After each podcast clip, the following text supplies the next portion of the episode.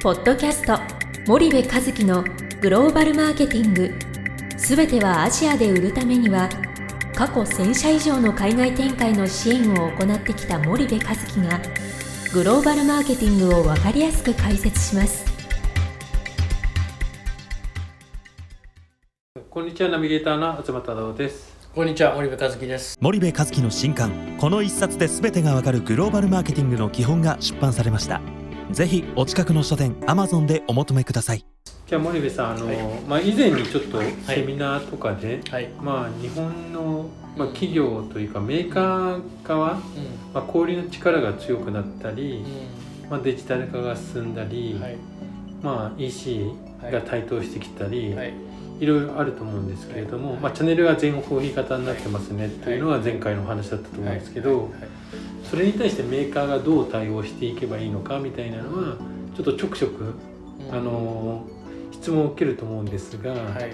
その辺に関してちょっと今回は取り上げてはい。お話はできればと思うんですがはいなんかあの産業構造が根底からひっくり返るんじゃないかみたいなね、うんうん。まあ、何年か前からそういう議論があるわけなんだけど。はい結局そのデジタル化が進んでビッグデータが重要になってきて、うんうん。それを AI で処理してみたいな話になったさ、う。んうんまあ2010何年だっけ？17年だっけ16年だっけ、はい8年17年だったか。6年だったかあの中国でアリババがフーマーだっけ？はい。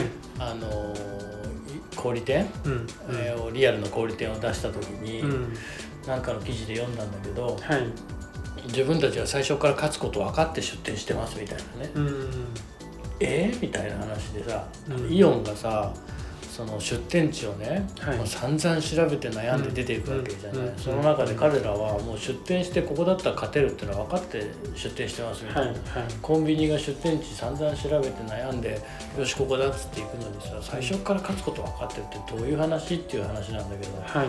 まあアリババはビッグデータ持ってるから、うん。ここに出せばこれだけの顧客がいて過去にこれだけ買ってるから、うん。こうなるみたいなことがもう分かってるっていう話だよね。はいはい。でそんなプレイヤーが氷に入ってきたらさ、うん。今までの氷ってどうどうすんのみたいな話が一つある。はいはい。でもう一つメーカーもそうなんだけども、うん。その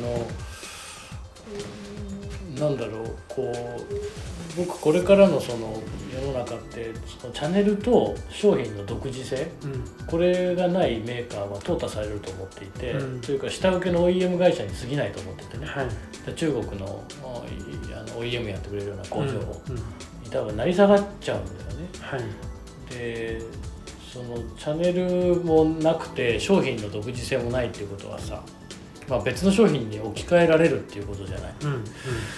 なのでなんか今までメーカーが一番偉くてで一応建前として問屋さんには頭下げてはい。小売りにも頭下げるけど基本メーカーが一番偉いみたいな産業構造があったわけじゃない。はい。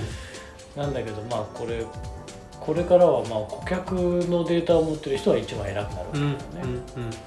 うん。でそこには残念ながら日本のプレイヤーはなかなかこう行きつけてないっていうのはうんなるほど。まあ思うよね。うん。じゃあちょっと最初のそのアリババの話からちょっとアリババがどういう事業をやってるかっていうのは、まあ、なんとなくは多分皆さん知ってると思うんですけど、はいはい。なんかフーマーの話とどうつながってるのかっていうのをちょっとはい、あのもともとアリババって、えっと、あの B2B のうん。いわゆる、えー OEM 先、えー検索サイトだったんだよね、一番最初ね。その中国が世界の工場になって、まあ、ちっちゃい工場中小企業ポンポンポンポン立ち始めて、はい。その工場が注文を受けたいですと、うん。で海外から注文を受けるためにはホームページもないわけだから、確かに。アリババの中にホームページ作りましょう、うん。でアリババの中で掲載しましょう。自分たちの商品を世界にと、はい。でアリババは世界にそれを発信しますって言って、中中国中の中小用の製造業がそこにサイトを持ったんだよね自分たちがね。うんうんで毎月その掲載料をアリババは取ってったっていうサはい。ービスで、で僕当時すごい覚えてるんだけど日本の品質にもう気違いのようにうるさい人たちがね、はい。ホームページで中国メーカーの商品見てこれくださいって注文するかよと思って、うんうんうん。まあ案の定そうはならなかったんだけど、はい。欧米は注文したんだよね。うん。それでコンテナの半分が不良品だったとしてもまあ安けりゃ言ったら安けりゃいいやで壊れてたら交換すりゃいいんだからみたいな話でね、はい。まあ、どんどんどんどん伸びていってそのうち半分不良品があー3割不良品になりうん。1割不良品になり、えー5%になりみたいな、はい。まあそんなあの感じになってって成功してたんだけどそのアリババがまあタオバオってあの e コマースね。C2、うん B2C だよね、うんうん。うん。を、えーやっていて、はい。そこがまあ一社独占状態だったんだよね、うん。ほぼね。うんうん。うん。人丼がその後ぐーっと伸びてきて、はい。今あまあの二強です二強だよね。はいだからそこのデータをまあ持ってるので中国13億人の消費行動、はいはい。まあ、狂ったように e コマースで物買うわけでしょ、うんうん。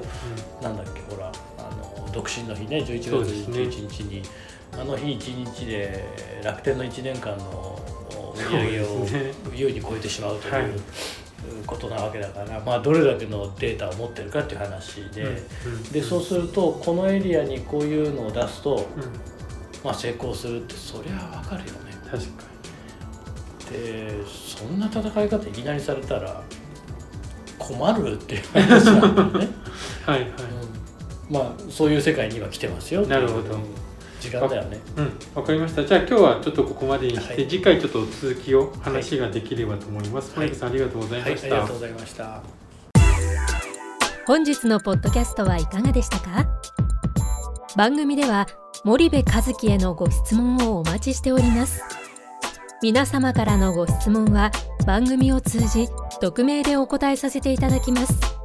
podcast アットマーク spydergrp.com ポッドキャストアットマークスパイダー grp.com までたくさんのご質問をお待ちしております。それではまた次回お目にかかりましょう。ポッドキャスト森部和樹のグローバルマーケティング。この番組はスパイダーイニシアティブ株式会社の提供によりお送りいたしました。